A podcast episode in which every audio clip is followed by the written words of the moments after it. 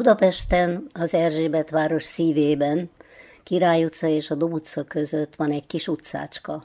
Ez a Kürt utca, amiben egy 160 éves épület van. Ennek az épületnek a történetéről már egy interjút, egy riportot készítettem, Guba Ildikó szociális munkással, de ennek a háznak az újabbkori története a Menhely Alapítványhoz fűződik. Erről kérdezzük Guba Ildikót. Beszéljünk egy kicsit a, a Menhely Alapítványról is, hiszen a rendszerváltás után ez volt az első, és a mai napig talán a legjobban működő alapítvány, ami a szociális ellátást próbálja valamilyen módon kiegészíteni, vagy, vagy betölteni azt a szerepet, ami igazából az állam feladata lenne. Milyen alapfunkcióval alapul? Hát az embereket megmenteni a fagyhaláltól konkrétan, nem volt semmi Tehát erre. Alakult. Erre alakult, egy 89-90 tere volt, amikor nagyon hideg tél volt, és bezártak a fejpályaudvarok, tehát a déli, keleti, nyugati, éjszakára, tekintve, hogy ott mindenféle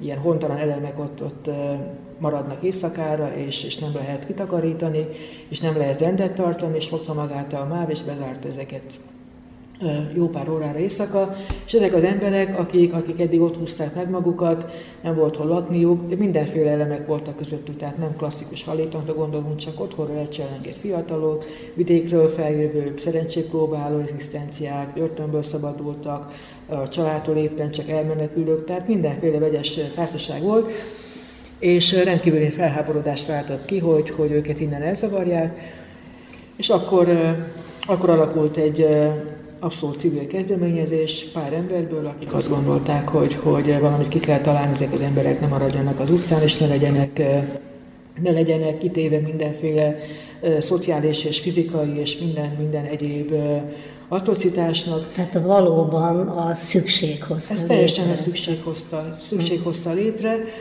és így az akkor már megüresedett Vajdahunyad utcai munkásőr lokátor állomásból és laktanyából alakította ki egy szükségszállásra. Tehát attól, hogy ez a házat tudjuk üzemeltetni, tudjuk fizetni a rezsijét, legyen, legyen legalizálva, igazán erre kellett az alapítvány, mint, mint ilyen, kvázi ilyen társadalmi formát létrehozni. És akkor nem csak a Kürt utcai helyszín van. Az említett Vajdahunyad utcában van egy éli menedékhely, van egy úgynevezett lábadozó a hajléktalan emberek részére, akik egészségügyi felügyelet és teljes ellátás mellett próbálnak újra utcaképesnek lenni, ezt így mondja a szakma is. Utcaképes? Utcaképesnek. Tehát a lábadozóban olyan emberek kerülnek nagy részt, akik az utcán élnek életvitelszerűen, de leromlott egészségi állapotok, nulla szociális helyzetű, következtében, jövedelemhiányok következtében időskorok miatt nem képesek egy szállót sem elfoglalni, vagy legalábbis ott megmaradni.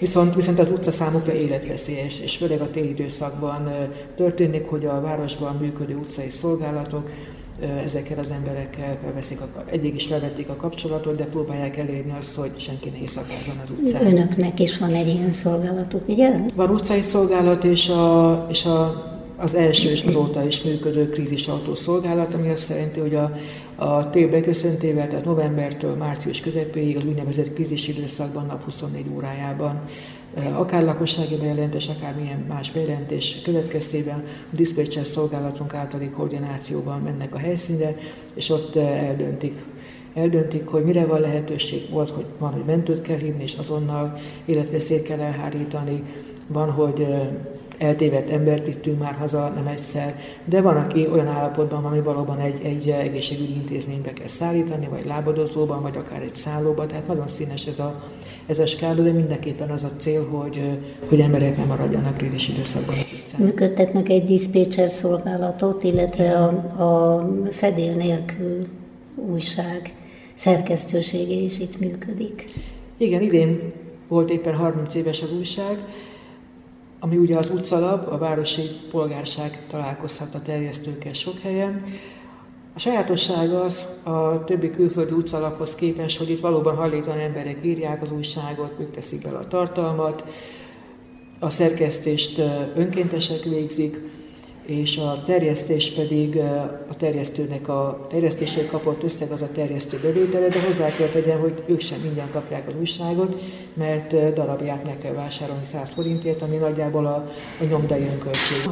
Tehát akkor el kell különíteni, van egy, működik egy diszpécser szolgálat. Csak telefonos és nap 24 órájában működik. Elsősorban hajléktalan emberekről szóló bejelentést fogadnak, sok minden mást is csinálnak, de ez a, a fő tevékenység, és a megfelelő ellátáshoz jutatják őket az utcai szolgálatok, illetve a krízis autó bevonása. Itt a, a Kürt utcában pedig egy nappali Nappali centrumban, ez egy nappali centrum, itt működik egyébként az említett fedél nélkül szerkesztős. Itt van az ügyfélszolgálat iroda, ahol bárki, aki, aki, aki jön, ügyes bajos dolgait intézi, az iratpótlásról a posta címbiztosításig, a bonyolult ügyekig, tehát akár egy ilyen hosszas közigazgatási hatóság eljárás intézésén át, az egészségbiztosítása. Most vannak időszakok, amikor érezhetően kevesebben vannak, amikor például ilyen gazdasági prosperáció indult. Volt a Covid előtt elég, elég jó volt, hogy hogy sok munkahelyet tudtak vállalni, kevesebben is voltak. A Covid kapcsán megint másképp csökkent. Amit nem zártunk sosem be, az a, az a ételosztás volt. Tehát a legvadabb a Covid időszakban is. Az emberek pedig jöttek, mert enni akkor is kellett, ruházkodni akkor is kellett, tisztálkodni akkor is kellett. Hát, milyen létszámmal jelentkeznek az emberek? Az egész ház forgalma az ételosztással együtt, ez ilyen napi 300-350 jelent. A környék lakói megszokták már önöket, vagy berzenkednek még mindig, hogy hajléktalanokat fogadnak itt? Nagyon ritkán. Azt talán a szerencsés helyzetünk, hogy itt ebben az utcában nem nyílik utcafront a Kürt utcára, tekintve, hogy a körútnak a hátsó frontjai néznek ide. Tehát annyira hiába Erzsébet város belsejében vagyunk, szívében, de nem vagyunk szem előtt. Mellettünk az egyetlen ház, amelyik utcafront idén az a rendőrségi épület. Egyébként nagyon jó kapcsolatunk az Erzsébet városi közterületfelügyelettel, a rendészeti szolgálattal, naponta jönnek takarítani az utcát, nyáron akár kétszer is. És azt hiszem, hogy megszoktak minket az elmúlt 30 év alatt, pedig voltak lakossági tiltakozások valóban a 96 táján, de, de ez most már elenyésző. Ahogy mondta, egy nagyon jól összeszokott és régóta együtt dolgozó stáb az alapja, adja az alapját annak, hogy ilyen jó munkát tudnak végezni, hiszen 20-30 éve együtt dolgoznak. Ez, ez lehet az oka annak, azt gondolom, hogy, hogy jól, egyrészt, hogy jól érzik magukat, másrészt meg, hogy a munkájukat ilyen szinten tudják ellátni. Szeretik azt, amit csinálnak. Azt gondolom, igen.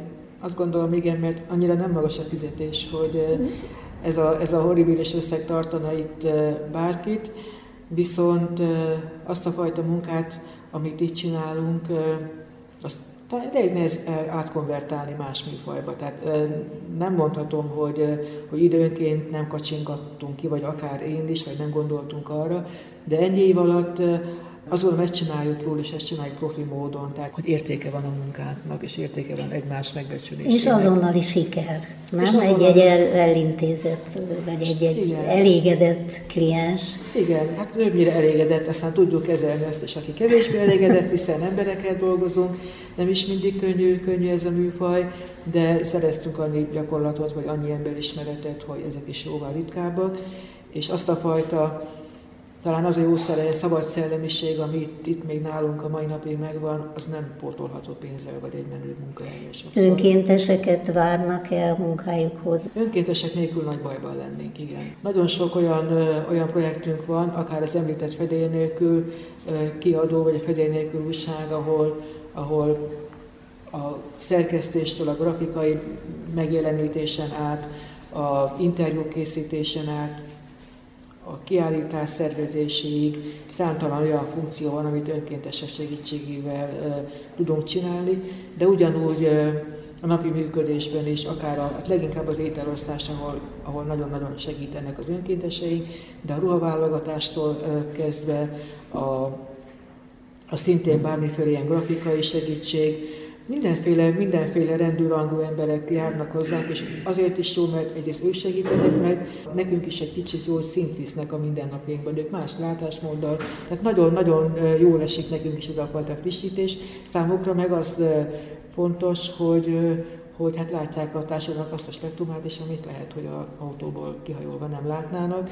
És jönnek hozzánk gyakornokok egyetemről, jogász gyakornokok, most is éppen, éppen van nálunk néhány gyakornok, akik egyrészt segítenek is a tudásukkal, meg, meg egyfajta érzékenyítést tudunk elevinni az ő lehet, lehetőleg későbbi napi munkájukba.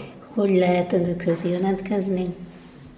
A honlapunkon keresztül talán a legegyszerűbb menhely.hu, és ott a megfelelő füleket lehúzva vagy legörgetve a megfelelő sávokat látni, hogy önkénteseket keresünk, milyen munkára, milyen elérhetőségre, milyen módon várjuk a segítségüket, milyen programjaink vannak, milyen intézményünk, mit csinálunk.